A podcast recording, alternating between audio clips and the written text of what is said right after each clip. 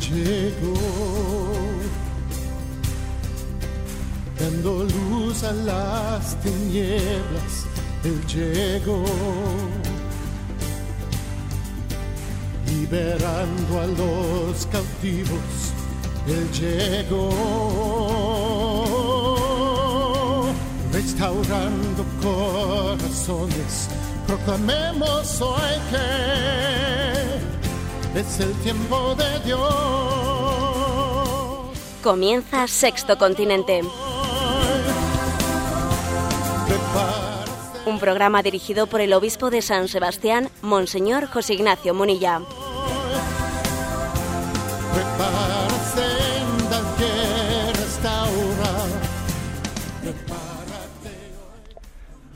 Un cordial saludo a todos los oyentes de Radio María. Un día más, con la gracia del Señor, proseguimos este, este programa de Sexto Continente que realizamos los lunes de 8 a 9 de la mañana. Un programa en el que queremos tener pues esa, esa respuesta a la llamada de nuestro Papa Emérito Benedicto XVI a la evangelización de las redes y a través de la cuenta de Twitter arroba obispo munilla y de el muro de Facebook, que también tiene el nombre de un servidor, José Ignacio Munilla, y a través eh, de la, del email, eh, del correo electrónico sextocontinente arroba radiomaria.es, bueno, pues nos llegan por ahí preguntas vuestras, nos llegan comentarios, yo tengo también la costumbre de diariamente enviar un mensaje a las redes como una pequeña gotita en el agua, un pequeño grano de arena en medio de un desierto, pero con esa, eh, con esa confianza en que cuando se envía pues un, mensaje a las redes sociales, pues uno le pide al Señor que lo bendiga, que, bendiga su, difusión, que esa gotita de agua pues pueda llegar a mover o crear una ola en el océano. Dice, voy a, voy a lanzar esta gota de agua. Dios lo puede todo y Dios es capaz de hacer de una gota de agua, hacer de ella pues una ola que vaya creciendo y vaya transformando el océano. Es decir, nosotros somos instrumentos de Dios. Yo suelo decir que no hay palabra más, más fuerte y más, y más paradójica que la de instrumentos de Dios. Porque decir instrumento es, es ser consciente de que tú por ti mismo no eres nada. Tú fíjate, a ver, sería como si una pluma se enorgulleciese de haber escrito pues el Quijote de Cervantes. Por Dios, que eres una pluma. A ver, que tú no que tú no sabes nada, ¿eh? Por tanto, la palabra instrumento nos pone en nuestro sitio. ¿eh? Nos pone en nuestro sitio, nos da las dimensiones reales, ¿no? De que nosotros ante Dios somos, pues somos, somos lo que somos, ¿no? pero al mismo tiempo es instrumento de Dios. Y Dios nos ha asociado a su a su a ese deseo que él tiene de salvar todas las almas. Eres instrumento de Dios, estás a su servicio. Le tenemos como Señor. Hemos tenido el, el lujo, el privilegio de ser llamados por Él a trabajar a la viña. Todos somos instrumentos de Dios. Y digo yo que no hay una palabra más paradójica, pero más grande que esta. Bueno, pues bajo ese espíritu, ¿eh? bajo ese espíritu comenzamos este programa de Sexto Continente, conscientes de que es tan vasto el Sexto Continente, lo que hay en las redes sociales, lo que hay en el mundo de Internet, es, una, es, algo tan vasto que entendemos que también Jesús, esa expresión que él utilizó, al ver las multitudes sintió lástima, porque las vio como ovejas sin pastor, eso mismo sentimos nosotros, ¿no? Al ver las redes sociales y pedimos al Señor la gracia de, de estar plenamente asociados a Él. Y bueno, pues después de esta introducción, mm, tenemos a Cristina en la emisora de Madrid. Hemos seleccionado pues, eh, cinco preguntas en concreto y vamos a pedirle a Cristina que nos las vaya formulando y tenemos este momento de diálogo y de respuesta con los oyentes. Adelante, Cristina. Muy buenos días, monseñor. Antonio desde Córdoba pregunta, quisiera preguntarle sobre un refrán concreto. Es el que dice, el que ríe el último ríe mejor. ¿Usted cree que ese refrán es compatible con el espíritu cristiano? Yo me lo sé de otra manera, ¿eh? si se me permite un poco el, comentario jocoso. El que ríe último probablemente no ha entendido el chiste, ¿eh? dice el refrán. Bueno, eh, fuera de bromas. a ver lo que pregunta Antonio, eso de que el que ríe último ríe mejor, ¿este refrán tiene espíritu cristiano? Yo creo que no, yo creo que no. En el refranero hay que distinguir eh, lo que está inspirado en el alma cristiana, pero también en el refranero hay mucho de un tipo de picaresca, etcétera, que es muy carnal. ¿eh? Me refiero, pues, que, nace de las pasiones humanas, del rencor, y yo creo que en este caso, eh, pues, el que ríe, el último ríe mejor, tiene mucho peligro, ¿eh? mucho peligro de estar ligado a nuestros rencores. Mm, frente a este, frente a este refrán de que el que ríe último ríe mejor, me habéis escuchado en muchas ocasiones, ¿no? En este programa y también durante la explicación del catecismo, pues la importancia del sentido del humor eh, al servicio, eh, al servicio integrado en la vida espiritual. Tiene una gran importancia, ¿no? Integrar el sentido del humor en la vida espiritual. Reírse de los demás es sarcasmo. Reírse con los demás es amistad. Pero reírse de uno mismo reírse de uno mismo es virtud. Por eso ese refrán, el que ríe último ríe mejor, es, un poco sarcasmo, porque se refiere, se refiere a reírse de los demás. ¿no? Y aquí lo importante es reírse con los demás, que esa es la amistad, y reírse de uno mismo, que es la virtud. ¿Qué es eso de reírse de uno mismo? Pues es relativizar nuestros agobios, relativizarlos, verlos desde una perspectiva de confianza en la providencia. Por cierto que Santo Tomás Moro, aquel eh, santo mártir, ¿no? Por su, por su fidelidad frente, frente al rey Enrique VIII, ¿no? En Inglaterra, Santo Tomás Moro, eh, que es patrono del buen humor. Y eso que él, como británico, etcétera, pues la verdad es que era un hombre muy hierático, y, pero Dios le concedió el don de reírse de sí mismo, ¿no? Y él tiene, él tiene un dicho que desde luego es inconmensurable, ¿no? Dice Santo Tomás Moro. Bienaventurados los que saben reírse de sí mismos, porque no les faltará diversión.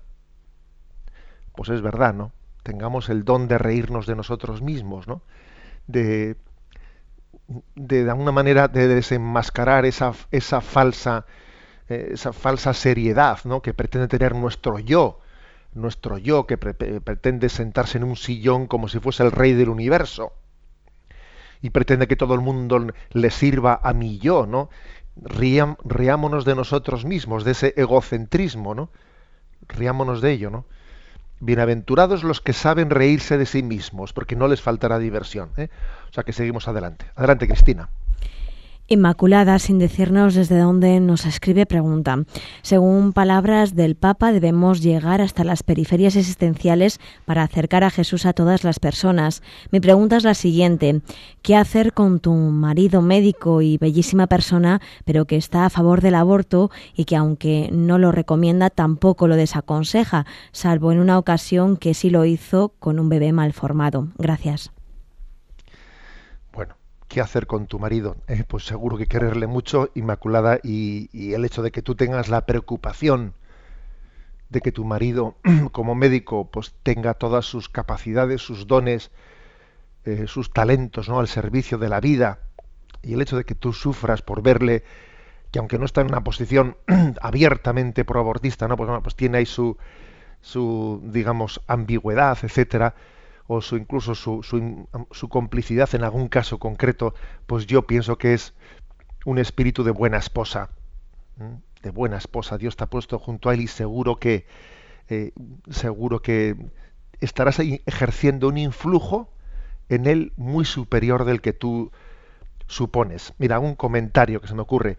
Esta semana, por cierto, hemos sido testigos de bueno, pues de, de las declaraciones de un tal Dawkins, que es el autor de, obras como El gen egoísta, El, espejismo de Dios, eh, diciendo este Richard Dawkins, que es un conocido científico, no tanto ya eh, por las grandes contribuciones que haya podido hacer a los campos de la biología evolutiva y la etología, que es, que es su campo científico, sino sobre todo es conocido, tiene fama mundial, por el hecho de ser líder intelectual del ateísmo en estos momentos, pues posiblemente sea uno de los líderes mundiales del ateísmo, un científico que tiene hecha una apuesta atea muy, digamos, eh, con deciros que tiene escrita ese, eh, tiene escrito esa obra que se titula El espejismo de Dios, imaginaros, ¿no?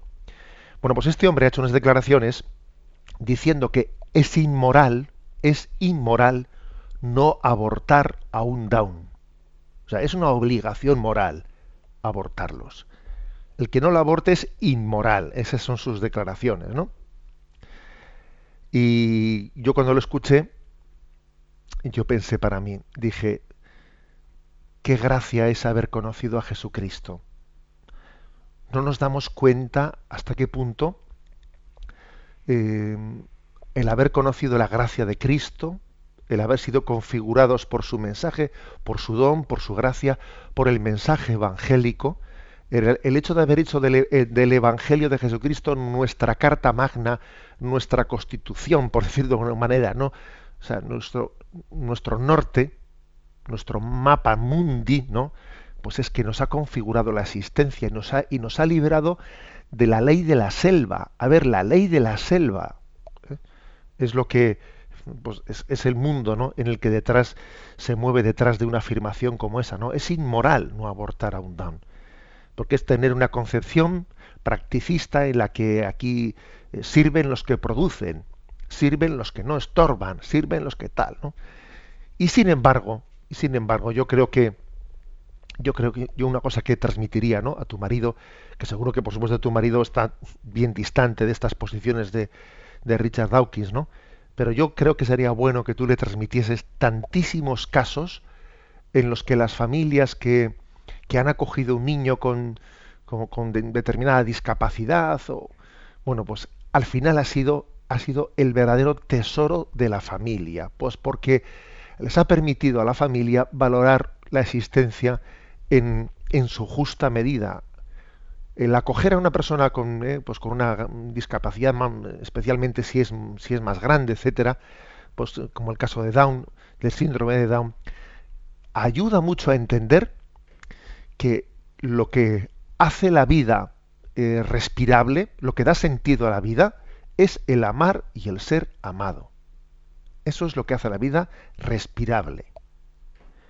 Y un síndrome de Down está totalmente capacitado no solo para amar y ser amado, sino para sino para ser un instrumento de Dios para que la familia se dé cuenta de ello. Es como un abrir los ojos de la familia.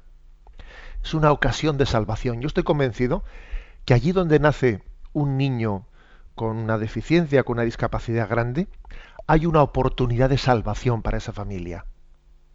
Pues porque lo que haya de egoísmo en sus parámetros va a ser sanado eh, con la acogida de ese niño toda, toda situación en la que Dios nos da la capacidad de olvidarnos, de, dejar de ser ególatras, egocéntricos, es un regalo de Dios para nuestra salvación.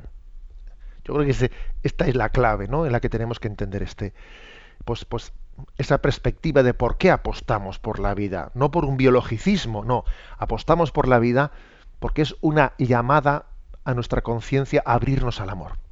Adelante, damos paso al siguiente oyente. Eduardo de Valencia dice, en este mes de agosto nos hemos quedado unos pocos trabajadores en la oficina y además sin los jefes, lo cual ha creado un ambiente distendido en el que se habla y se discute de muchas cosas. Y claro, el tema religioso ha sido uno de los temas estrella porque hay un compañero que sabe que yo soy creyente y escucho Radio María. Su tesis es que hay dos tipos de sociedades, las anticuadas que ponen a Dios en el centro, lo cual, en su opinión, arrincona la dignidad del hombre, y las sociedades avanzadas que colocan al hombre en el centro. ¿Cómo entramos a trabajar a las 8 de la mañana? Los compañeros de la oficina estaremos atentos a su respuesta y luego supongo que habrá debate. Bueno, pues un saludo a esa oficina aunque bueno, pues hay que trabajar, ¿eh? que no nos Radio María está bien que la escuchemos, pero no nos tiene que que separar de, ¿eh? apartar del trabajo. Bueno, fuera de bromas. Vamos a ver, yo creo que esa, esa dicotomía, esa dicotomía entre ¿qué es el centro? ¿El hombre o Dios es el centro? Esa dicotomía es falsa. ¿eh? De hecho, algo de eso estamos viendo hoy en día en este momento. ¿eh? Hay un choque de trenes tremendo entre el fundamentalismo que vemos, el fundamentalismo islámico. O el hindú, etcétera, ese tipo, esas concepciones religiosas que son verdaderamente enfermizas, y pues la concepción occidental en la que el hombre, etcétera, pues su libertad es la medida de todas las cosas, ¿no? Es un choque de trenes que desde luego no tiene solución posible. El, choque entre ¿eh? pues el fundamentalismo y la concepción liberal en la que la libertad pues es el Dios, ¿no? La verdad es que entre fundamentalismo y Occidente eh, hay, un problemón tremendo. Y creo verdaderamente que la postura equilibrada, ahora alguno dirá que va a decir el obispo. Bueno, bien, de acuerdo. Pero permitidme transmitiros ¿no? a, todos los miembros de esa oficina pues mi, convicción. Creo verdaderamente que en el cristianismo hay una, hay una presentación equilibrada ¿no? en, la relación entre el hombre y Dios y Dios y el hombre, en la que por supuesto Dios es Dios. Dios es Dios, por supuesto, ¿no? Pero es que eh, desde el primer momento, en la revelación de la, de la escritura, de la Sagrada Escritura, eh, se muestra cómo Dios ha dignificado al hombre de una manera tan especial, le ha hecho el rey de la creación. El hombre es la medida de todas las cosas. Pero claro, Dios es la medida del hombre. Y esto último no le quita dignidad al hombre. O sea, Dios es el gran garante de la dignidad del hombre. Tú quítale al hombre a Dios. Y no le queda ni el hombre. ¿Eh? O sea, no le queda ni el hombre si le quitas a Dios porque Dios es el gran garante de la humanidad, ¿no? Por eso yo creo que es un, un gran error el hacer una oposición entre visión teocéntrica, en la que Dios es el centro, o visión antropocéntrica, en la que el hombre es el centro. No, no es verdad. Más bien nosotros creemos en el cristocentrismo. Dios, Dios es el centro y Dios ha puesto al hombre en el centro. Dios le ha, le, ha llamado a, ser, a participar con él, ¿no? De, de esa visión de ser Señor del mundo, ser Señor de la historia. O sea, nos ha hecho participar del señorío divino. O sea, nos han, con todos mis respetos, nos han metido una milonga, ¿no? Cuando nos han hecho un planteamiento eh, contrapuesto entre o Dios o el hombre, que no, por Dios. Eh, es, un planteamiento que, por cierto, eh, como digo, he dicho antes, uno está viendo en este momento la situación mundial y en esa lucha ¿no? entre fundamentalismos y una visión liberal de Occidente, la verdad es que creo, creo que estamos llamados a tener pues esa conjugación, eh, esa conjugación cristiana, cristiana que valora tanto ¿no? el sentido religioso de la existencia como el propio respeto a la opinión de los demás, como la propia tolerancia, como, eh, como el propio respeto a la libertad de conciencia. O sea, ambas cosas son, eh, son integradas, integrables, integradas en, Jesucristo. Bueno, pues nada, que comencéis vuestro debate ahí en la oficina. Adelante con la siguiente pregunta. Teresa de Murcia comparte, yo creo que existe un déficit muy grande en la predicación sobre los novísimos cielo, infierno y purgatorio. Son temas sobre los que casi no se predican. Estoy convencida de que ese silencio en la predicación está siendo causa de muchas infidelidades y de muchos pecados. ¿No le parece a usted que debería hablarse más, por poner un ejemplo, del infierno y del demonio? Pues yo creo que tienes razón, Teresa. Yo creo que tienes razón. Eh, eh, parece que a veces nuestra predicación pues puede estar condicionada en exceso, en exceso, pues por la sensibilidad del momento en el que predicamos. Y entonces, pues eh, casi podemos llegar a borrar de nuestra de nuestra nuestros temas de predicación, pues cuestiones que van a ser eh, pues entendidas, pues, o van a ser cuestionadas, o van a ser ridiculizadas, o bueno, vamos a hablar de aspectos que, que van a ser comúnmente admitidos. O sea, tienes razón. Que, y por cierto, y por cierto, qué gracia de Dios es la libertad evangélica en la, eh, de predicación que está mostrando el Papa Francisco, el cual, pues el cual la verdad es que habla con una libertad eh, muy grande, pues de temas como el infierno, de temas como el demonio, con mucha frecuencia y libertad. ¿eh? O sea, eso creo que es una gran lección para nosotros.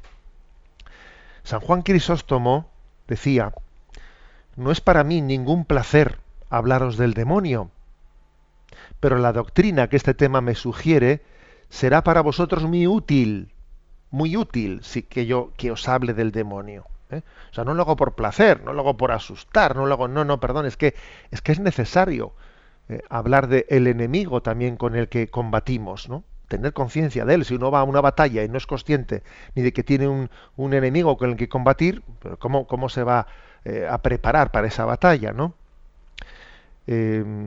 y, o por ejemplo, ¿no? Como el Papa Francisco en esa visita que hizo no pues algunos algunas regiones del sur de Italia especialmente azotadas por la mafia les llegó a decir una palabra una palabra tremenda no eh, dirigida a los mafiosos. Estáis a tiempo de convertiros para no terminar en el infierno a ver que es que se lo dijo así textualmente.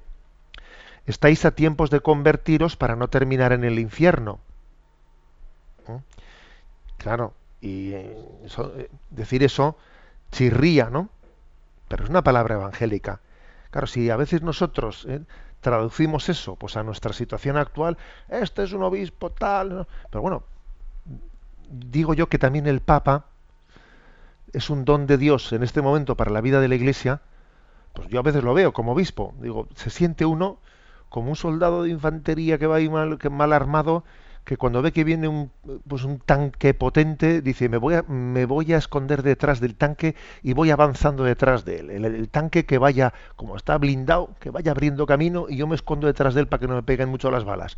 Así se siente, yo creo que nos sentimos muchos predicadores, pues cuando vemos que Dios le ha dado al Papa un don tremendo, ¿no? le han dado un don muy grande de poder hablar con libertad sin ser, sin ser cuestionado, pues porque Dios le ha dado una autoridad moral tremenda y entonces uno se pone detrás de él y dice, si el Papa habla del demonio, yo hablo del demonio. Si el Papa habla de tal, yo hablo de tal. O sea, bendito sea Dios que también su autoridad moral nos va nos va dando, libertad ¿no? a otros para que podamos tener ¿no? esa predicación plena del Evangelio y no, hacerse nada.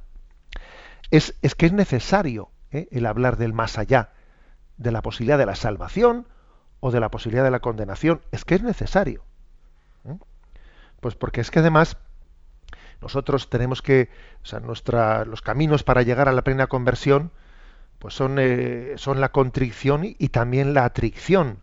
La contrición es el acto de amor perfecto, pero la atricción, ¿eh? la atricción es el acto, es decir, es la conversión también consciente, o sea, que cuando nos mueve, no, ya no únicamente el amor en sí mismo, sino el temor a apartarnos de Dios. ¿eh? Y eso también es necesario. A veces el amor coge la gripe y entonces debemos de recurrir al temor, a la perdición. ¿eh? O sea, así de claro. En esta vida, a ver, pues uno en, un matrimonio, en un matrimonio uno a veces, pues en los momentos mejores actúa solamente por el amor a la esposa. Pero también hay momentos en los que, en los que el amor ha cogido un poco la gripe, ¿eh? no, es que, no es que haya desaparecido, pero ha cogido un poco la gripe y entonces también actúa en fidelidad por temor a cargarse el matrimonio, me explico. También ocurre así. ¿eh? A veces el amor, el amor a Dios, coge la gripe. Y entonces tenemos que recurrir al temor, ¿eh? a la perdición eterna. O sea que, o sea que es cierto, ¿eh? es cierto que el más allá, la predicación del más allá de la salvación, de la condenación, forma parte también de, y es que además el Evangelio no es que sea claro en ese tema, es que es clarísimo. O sea, arrancarle al Evangelio las páginas en las que habla de la salvación o de la condenación, a ver, es que es hacer un Evangelio políticamente correcto a nuestra medida, que no es el Evangelio de Jesucristo. Bueno, perdón porque me, eh, me he extendido demasiado. Damos paso a la última llamada. Elizabeth de Madrid dice, soy una boliviana que lleva trabajando 10 años en España. Cuido enfermos viviendo como interna. Mis hijos ya son mayores y viven en mi país. Yo les envío toda la ayuda que puedo reunir, pero sufro mucho porque uno de ellos tiene problemas con el alcohol y las drogas y a los otros dos tampoco les va bien. Tengo muchas dudas sobre si mi esfuerzo merece la pena, sobre si es mejor que permanezca en España o regrese a mi país. Le pido luz a Dios, pero no termino de saber qué quiere de mí. ¿Me podría decir algo usted en su nombre? Bueno, la verdad es que en su nombre siempre queremos hablar en nombre del Señor, pero Elizabeth, la decisión la tienes que tomar tú, ¿eh? aunque pidas un consejo pues a una persona de la iglesia, como es este caso, ¿no? Pero la, decisión pues debes de, de, madurarla como estás haciendo, de consultarla. Yo últimamente, mira, la, tu pregunta llega en, en, unos días en los que he recibido varios casos, ¿no? En los que observo que a veces hay personas, inmigrantes, que han hecho un esfuerzo tremendo, ¿no? Tremendo, pues por acercarse hasta Europa y trabajar trabajar aquí en condiciones pues pues a veces de pues jornadas pues no de ocho horas, ¿sabes? Sino, sino vivir internos en una casa en la que uno no tiene, a veces no tiene nada, o sea, no tiene ni un día de descanso, nada, ¿no? Y todo pues con el deseo de, eh, pues de, enviar un dinero a sus, a sus hijos que están en aquel lugar. Y la verdad es que he conocido últimamente bastantes casos en los que yo me he cuestionado, me he cuestionado pues eh, la conveniencia de ello. ¿eh? Porque, por ejemplo, tú, el caso que tú cuentas, sabiendo que hay que, tú, que algunos de tus hijos mayores que están allí, que reciben tu ayuda económica, que tienen problemas de droga, y que por lo tanto el dinero que tú estás aquí consiguiendo en buena parte está siendo gastado de esa manera, eso es, eh, a ver, mm, tienes que discernirlo, ¿eh? pues porque a veces cuando, cuando alguien moralmente está mal, cuanto más dinero tenga, peor. Cuanto más ayuda le, entregues a un hijo que tiene un problema de droga, peor. A veces también yo he conocido casos en los que una madre, pues por intentar que sus hijos tengan unos medios, dejan allí a los hijos con los abuelos y ellos se vienen aquí a trabajar bueno, es que quizás la mayor, la mayor riqueza que yo puedo aportar a mis hijos es, es estar con ellos, es, es, es educarles en, con todo mi ser, me explico. ¿eh? La ausencia de una madre hay que pensársela mucho, hay que pensársela mucho. ¿eh?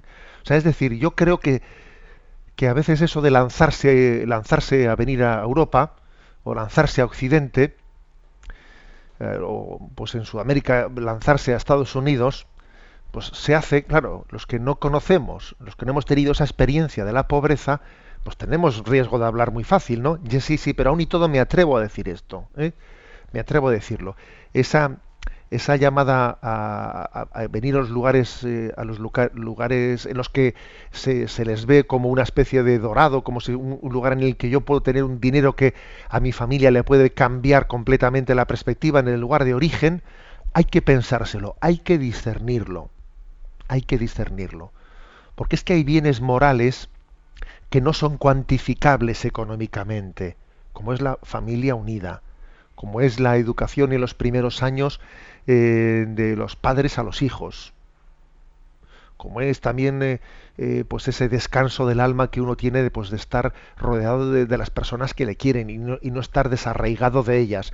Hay bienes morales que no se pueden cuantificar económicamente, por eso tienen que ser objeto de discernimiento. O sea, solamente el dinero por el dinero no, no es un argumento suficiente, suficiente para tomar una decisión eh, para inmigrar. Bueno, ya sé que he dicho un tema que, madre mía, ¿no? que ahora requiere aplicarlo al caso concreto, discernirlo, pero bueno, te vamos a, encomendar, Elizabeth, ¿eh? porque creo que como tú estarán otros, otros muchos eh, oyentes también.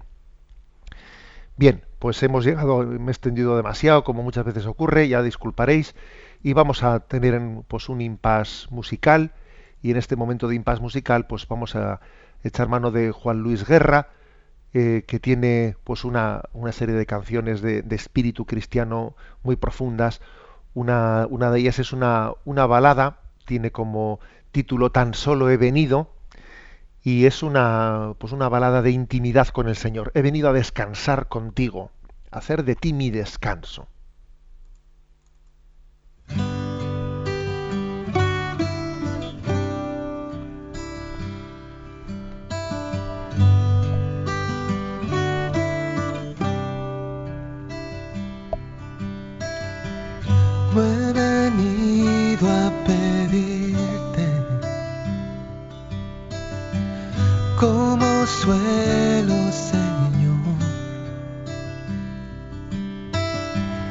antes de yo clamarte,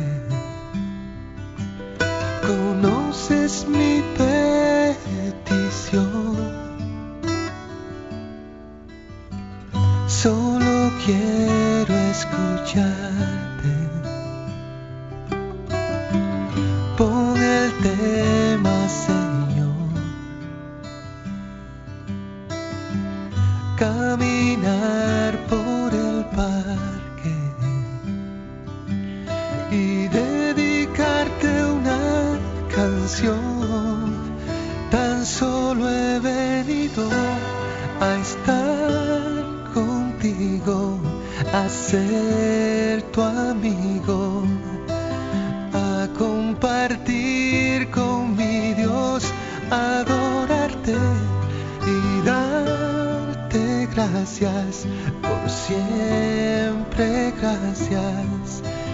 Por lo que has hecho, Señor, conmigo.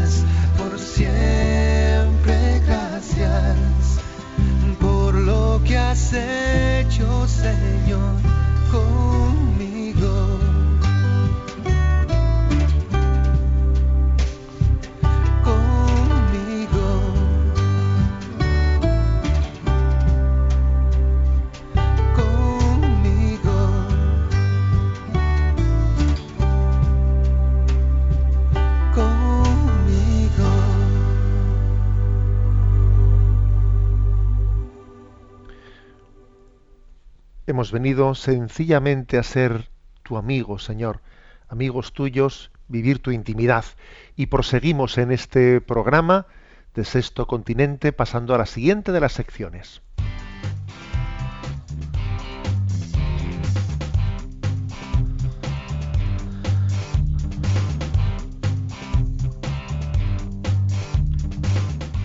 Repasando las redes.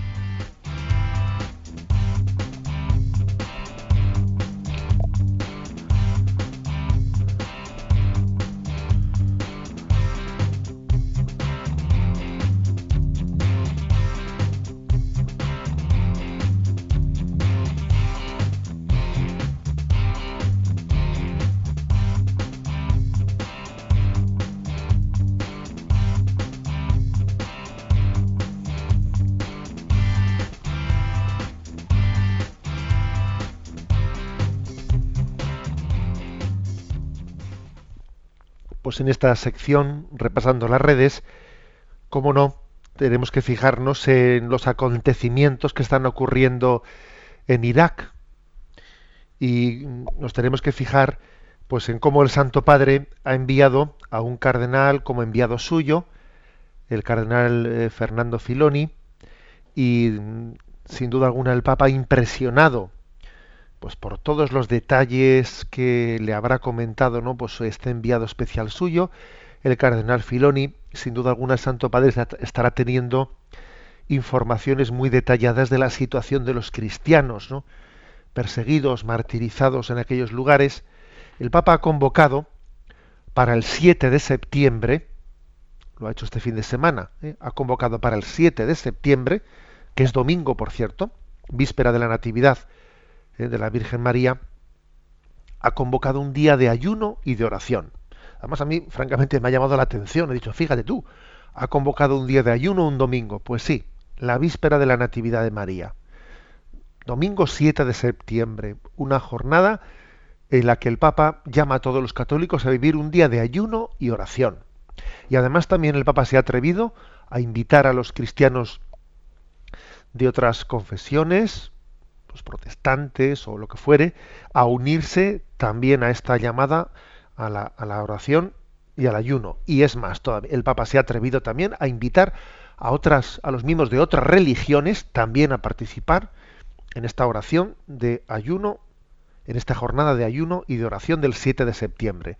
Santo Padre tiene la intención de estar desde, o sea, de organizar una vigilia de oración en la plaza de San Pedro desde las 7 de la tarde hasta medianoche. Desde las 7 de la tarde hasta medianoche habrá una larga vigilia de oración presidida por el Papa en la Plaza de San Pedro, en la que está todo el mundo invitado. Es un signo fuerte que quiere hacer el Papa, ¿no? Pues de, oración por la paz. Al mismo tiempo, pues, pues como, como, siempre se dice, ¿no? A Dios rogando con el mazo dando. El Papa también ha anunciado el envío de una suma importante de dinero, pues para, eh, para asistir a todos los, los refugiados. Caritas Internacional eh, abierto también una campaña para conseguir todos los fondos necesarios para eh, pues para poder acoger a todos los desplazados, los refugiados de esta gran eh, de esta gran catástrofe que está, que está aconteciendo pues en esos lugares de que están a medio camino en ese califato islámico que quieren allí formar no pues entre a medio camino entre Irak entre Siria entre el Líbano etcétera en, en Medio Oriente y, fijaros en, una, en una web eh, conocida ¿no? de información católica, que se llama Infocatólica, pues he recogido uno de esos tantos testimonios que le estarán llegando al Papa. Pues porque claro, aquí se habla de cifras, etcétera, pero luego todo eso, todo eso son, son situaciones personales que tienen nombres y apellidos, ¿no? Son situaciones, circunstancias, ¿no? Tenemos un peligro tremendo nosotros cuando hablamos de cifras, de no caer en cuenta que, detrás de las cifras hay, hay personas con nombres y apellidos, ¿no? Bueno, pues, pues he, recogido, ¿no? Y que os voy a compartir con vosotros en la página de, de Infocatólica, pues el testimonio de un caso concreto, ¿no? De un caso concreto de, de 11, 11 cristianos que eh, por ser ancianos y por ser discapacitados, ¿eh? pues no pudieron huir, huir del pueblo en el que, en el que estaban entrando, ¿eh? pues este, el ejército fundamentalista, ¿no? yihadista del Estado Islámico y, fueron convidados a apostatar, ¿no? Pues la voy a leer. Sobrecogedora historia de fe y de valor de cristianos en Irak, o asirios, como prefiráis, casi también se les ha llamado asirios. El otro día mencionaba la heroicidad de los padres, hoy la de los abuelos. Un grupo de once enfermos, discapacitados y ancianos, entre los que estaban una mujer de 80 años con cáncer de mama, desafiaron a los islamistas, los yihadistas de este, de este Estado Islámico, IS les llaman, ¿no? Que les ordenaban convertirse al Islam o serían decapitados. Todos ellos preferieron la muerte a renunciar a la fe. Los islamistas invadieron a las, eh, la noche del 6 de agosto Caramlés, que ese es el pueblo eh, en el que ellos vivían, Caramlés, donde había muchos cristianos, el 6 de agosto. Toda la población había huido, pero había un pequeño grupo que no pudo huir, que estaban demasiado débiles, que fueron allí abandonados, ¿no? los terroríficos vídeos e imágenes que el Estado Islámico propaga son también una eficaz arma de guerra, ¿eh? porque lo provocan, pues provocan la estampida, ¿eh? provocan el pánico para que nadie se atreva a quedarse, ¿no? Y Gazala, la anciana de 80 años con cáncer de mama, eh, relató los hechos cuando pudieron llegar pues al campo de refugiados de Acagua. dice, cuando nos despertamos, vimos que en la aldea no había nadie que nos habíamos quedado solos. Estábamos asustados y aterrorizados. Cuando aparecieron los encapuchados islámicos, nos concentraron y nos instaron a que nos convirtiésemos al Islam o seríamos pasados a cuchillo. Y esta anciana, Gazala, eh, contó que todos respondieron que preferían morir y que se encararon con los islamistas, regañándoles por ignorar los textos sagrados islámicos que prohíben las conversiones forzosas. Uno puede cerrar los ojos e imaginarse esta escena, ¿no? Los terroristas debieron quedarse a cuadros y según relata esta asiria, esta mujer, les dijeron que abandonasen rápidamente el pueblo sin coger nada más que la ropa que llevasen puesta. Supongo que sencillamente se asustaron de ver que iban a estar ahí ejecutando a 11 ancianos y discapacitados, ¿no? O yo qué sé. Y uno de los ancianos tuvo el valor de pedirle a estos islamistas que les dejasen algo de dinero para comprar alimentos en su huida. Si tenemos que irnos no tenemos nada. Y le pidió algo de dinero para marchar. Diez días más tarde, este grupo de 11 personas, que eran seis mujeres y cinco hombres, llegaron fijaros, 10 días de camino ¿eh? por el desierto, llegaron a Calac y pudieron ponerse en contacto con sus familias y han, y han narrado y han contado este hecho. Bueno, ¿qué conclusión ¿no? tiene que sacar uno, uno de esto? Yo, una de las de las insistencias, ¿no? de los subrayados que, que, que he hecho en las redes sociales ¿no? durante este mes de agosto, es Ahora hay muchas perspectivas desde las que abordar una situación así.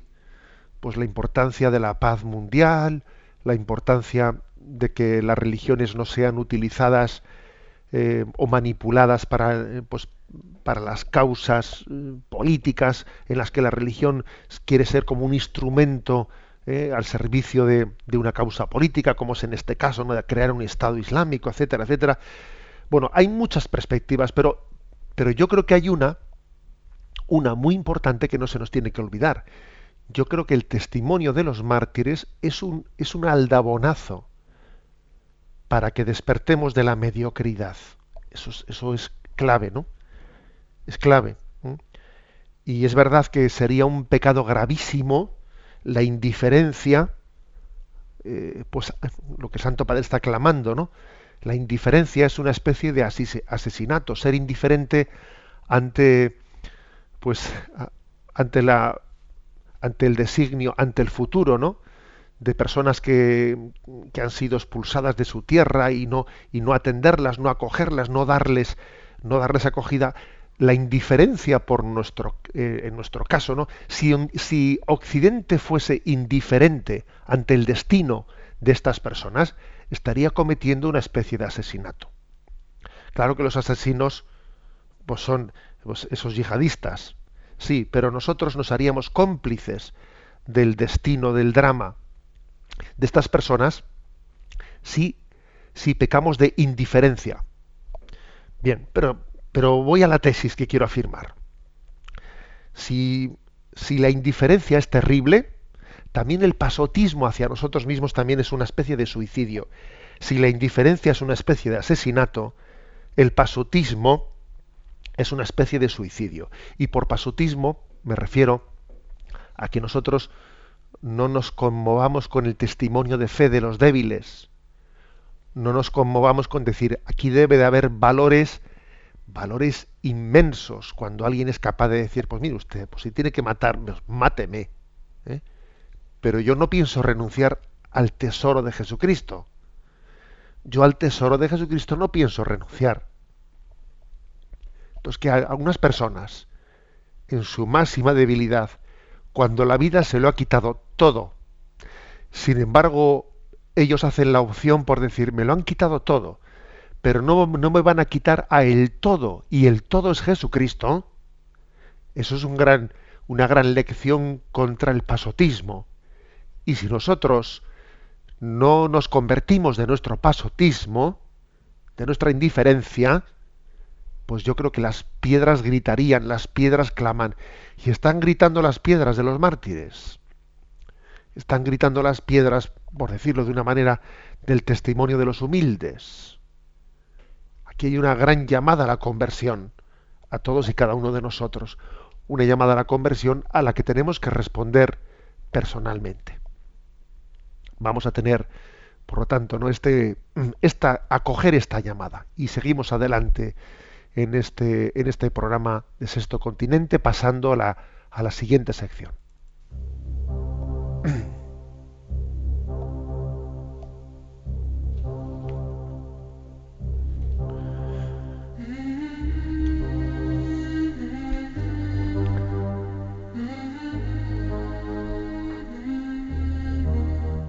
Hasta el viento y el mar le obedecen.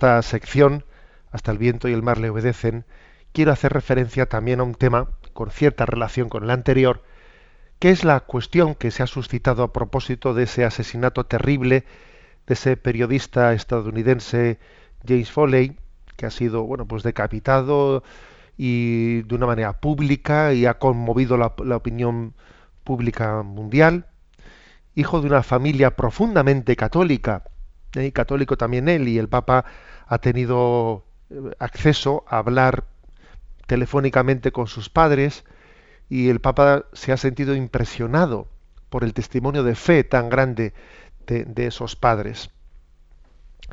Em, ha sido conmovedor y voy a decir yo, hay un aspecto, un aspecto que no, que no ha sido suficientemente subrayado, en mi opinión, que es el siguiente esa familia eh, había recibido pues una comunicación, pues un correo electrónico días antes, una semana o diez días antes, ¿no? enviado por los islamistas y anunciándoles de que su hijo pues iba a ser ejecutado, porque habían pedido pues un rescate de 100 millones de dólares al gobierno de Estados Unidos y el gobierno de Estados Unidos pues se negó a pagarlo y entonces pues eh, anunciaban a la familia eh, la ejecución próxima de este hombre. Esta familia, pues podía, pues muy comprensiblemente, ¿no? Pues podría haber presionado al gobierno de Estados Unidos diciendo paguen ustedes, paguen ustedes ese dinero para salvar la vida de nuestro hijo, pero no hizo eso la familia, no lo hizo. Es curioso esto. Eran conscientes de que había también un valor moral muy importante que defender, y es que, a ver, si yo entrego 100 millones de dólares eh, si se entregan 100 millones de dólares, obviamente van a ser utilizados para matar a más personas inocentes, ¿no? Y entonces aquí se, bueno, pues eh, se ha puesto encima de la mesa un debate moral muy serio, que es sobre, a ver, ¿qué, lectura moral cabe hacer de la cesión a los chantajes de los terroristas? ¿Qué lectura moral cabe hacer? ¿Mm? Yo he recordado un episodio del que fue, fui testigo, no voy a narrar, no voy a contar nombres personales, ¿no? Pero, pero un hijo de, de una víctima del terrorismo, pues me, me enseñó, tuve, digamos, el, pues el honor de, de compartir un poco la historia de esa familia y me enseñó el testamento que su padre había hecho eh, justamente cinco días antes de que fuese asesinado por ETA. ETA le había pedido el impuesto revolucionario y bueno, pues este, este hombre pues estaba en una situación en la que él veía, veía en su entorno, veía que había un riesgo muy grande de secuestro, de asesinato, y entonces hizo, hizo un testamento, fue al notario e hizo un testamento. Y cinco días, ¿no? A los cinco días vino su asesinato. Y en ese testamento, que casi fue póstumo, ¿no? Pues él, él había dejado escrito, y pido a mi familia que si me secuestran, que no muevan un hilo, sea, que no den ningún paso para pagar ningún rescate, que no se pague ni un duro, ¿no? Y ese hombre había tenido la entereza de, poner eso en su, en su testamento y a los cinco días fue, asesinado. Bueno, hay que, yo creo que por lo tanto para, para dar una respuesta a esto hay que decir lo siguiente, que una familia que está bajo bajo la presión, ¿no? la presión emocional tan increíble, ¿no? Pues de, de que un ser querido esté secuestrado, que una familia, eh, bueno, pues ceda, ¿eh? o sea, ceda, caiga en la tentación de darles a los terroristas, pues eh, lo que están pidiendo, pues hombre, pues posiblemente, o sea, no es reprochable, no es reprochable, pues porque la presión tan grande hace que su culpabilidad moral, su culpabilidad moral, pues obviamente, pues, pues no se le pueda exigir, ¿no? Pues porque existen unas circunstancias.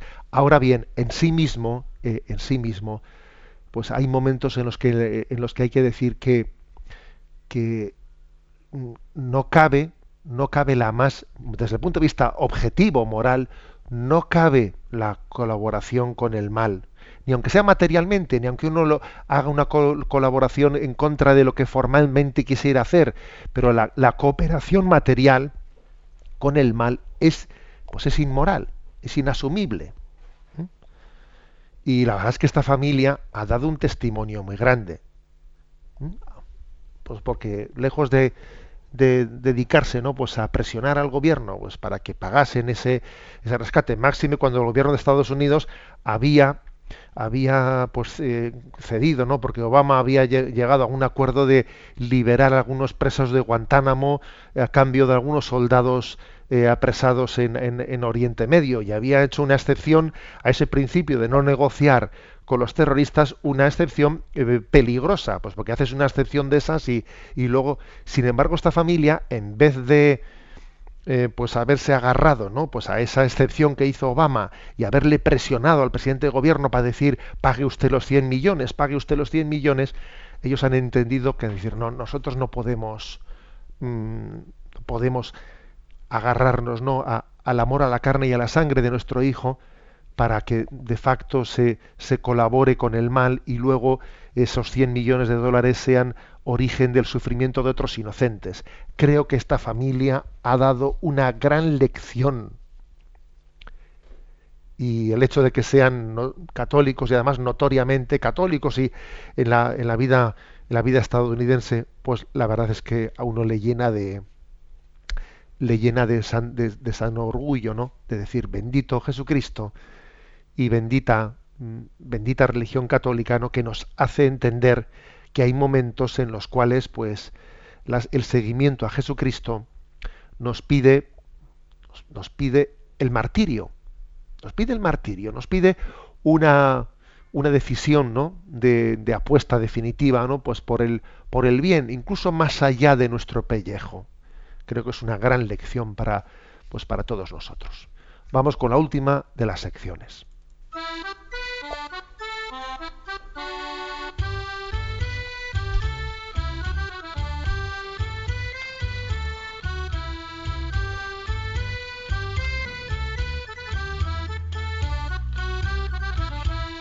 Una gota en el océano.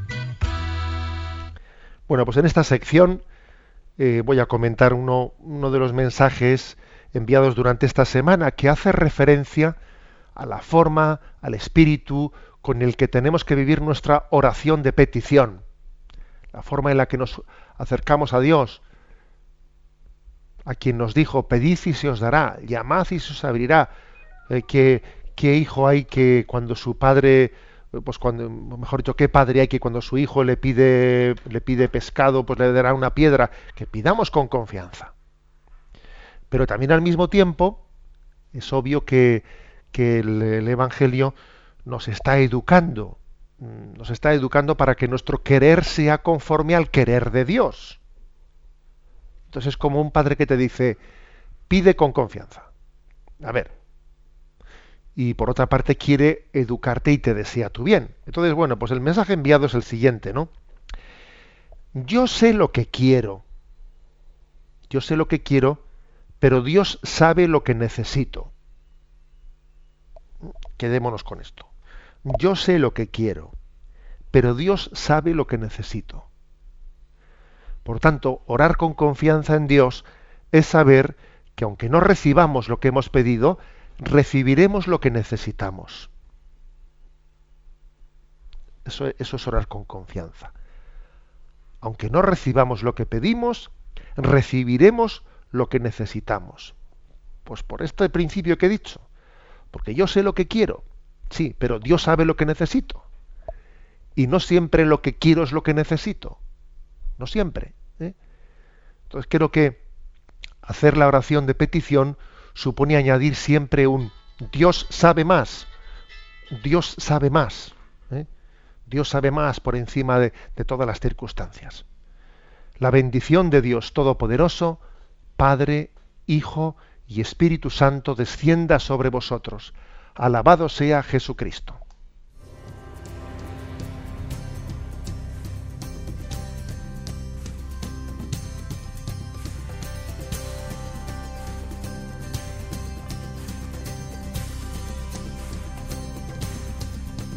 Llegó, dando luz a las tinieblas. Él llegó,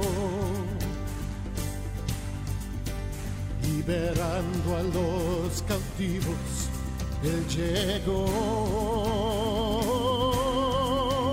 restaurando corazones. Proclamemos hoy que es el tiempo de Dios. Prepara hoy. Han escuchado Sexto Continente con el obispo de San Sebastián, Monseñor José Ignacio Munilla.